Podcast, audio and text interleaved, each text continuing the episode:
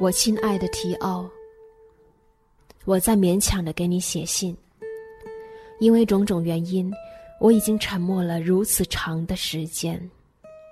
如果不是迫不得已，很可能我到现在都不会给你写信。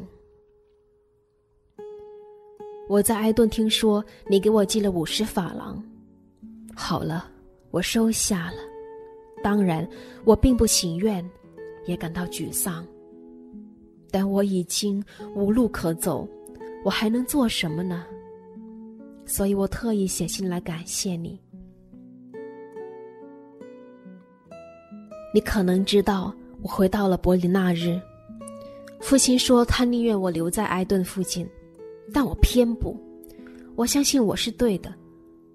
对于这个家来说，我有着或多或少令人反感的阴暗性格。那我怎么能对你们有用呢？所以我认为最好、最明智的办法，就是我离开，和你们保持距离。我们的心里或许有一团火，可是谁也没有拿它来取暖。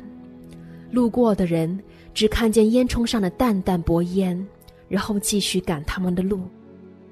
那我们该做什么呢？守住这团火吧，保持心中的渴望，不管多焦躁，也要耐心的等待。等到有谁走来，在火边坐下，就会停留一会儿。如果你不把我看成那种游手好闲之人，我会非常高兴。即使游手好闲者也有不同的类型，有的人因为懒惰、卑劣、缺乏个性而碌碌无为。如果你愿意，可以把我看成这类人。也有另一种人，尽管他们的内心被强大的渴望所驱使，但现实不可改变，他们无能为力，就像被囚禁了一样。所处的环境缺乏创造所需的土壤，使他们无所作为。这样的人，不是总能确定自己要做什么。但是他本能的感到，尽管如此，我一定有擅长的事情，我一定有存在的意义。我知道我一定会成为一个不同的人，只是我如何能成为有用之人呢？我该怎么做？是金子一定会发光，但我身上能发光的潜质又是什么？这是意义完全不同的游手好闲。如果你愿意。也可以把我看成这类人。人们常面临着无能为力的情况，如同被困在这令人恐惧的笼子里。我当然知道会有解脱之时，最终的解脱是什么？把人变成了囚徒，是因揭发或造谣而败坏的声誉，是困窘之情，是不安之境。是不幸之事。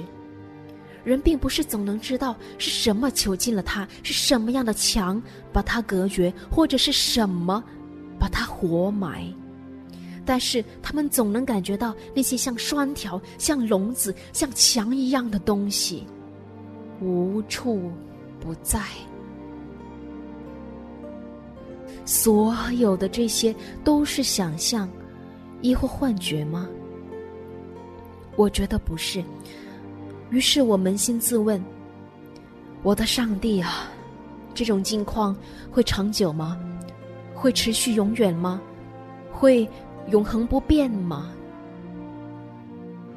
你知道什么能让这无形的牢笼消失吗？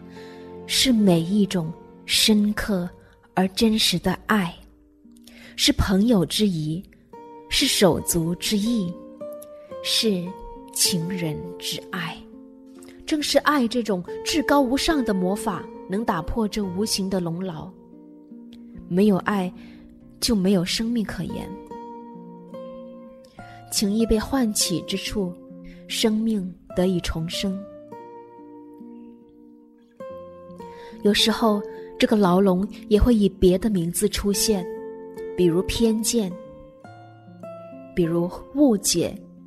或对这对那的致命的无知，或不信任，或虚伪的谦逊。提奥，如果我可以为你做些什么有用的事，我希望你知道，我随时任你驱遣。我已经接受了你给我的爱，你也可以同等的要求我给你些什么，这会让我感到欣慰。我会视之为信任。现在我要握着你的手，再次感谢你给予我的爱。你的 Vincent。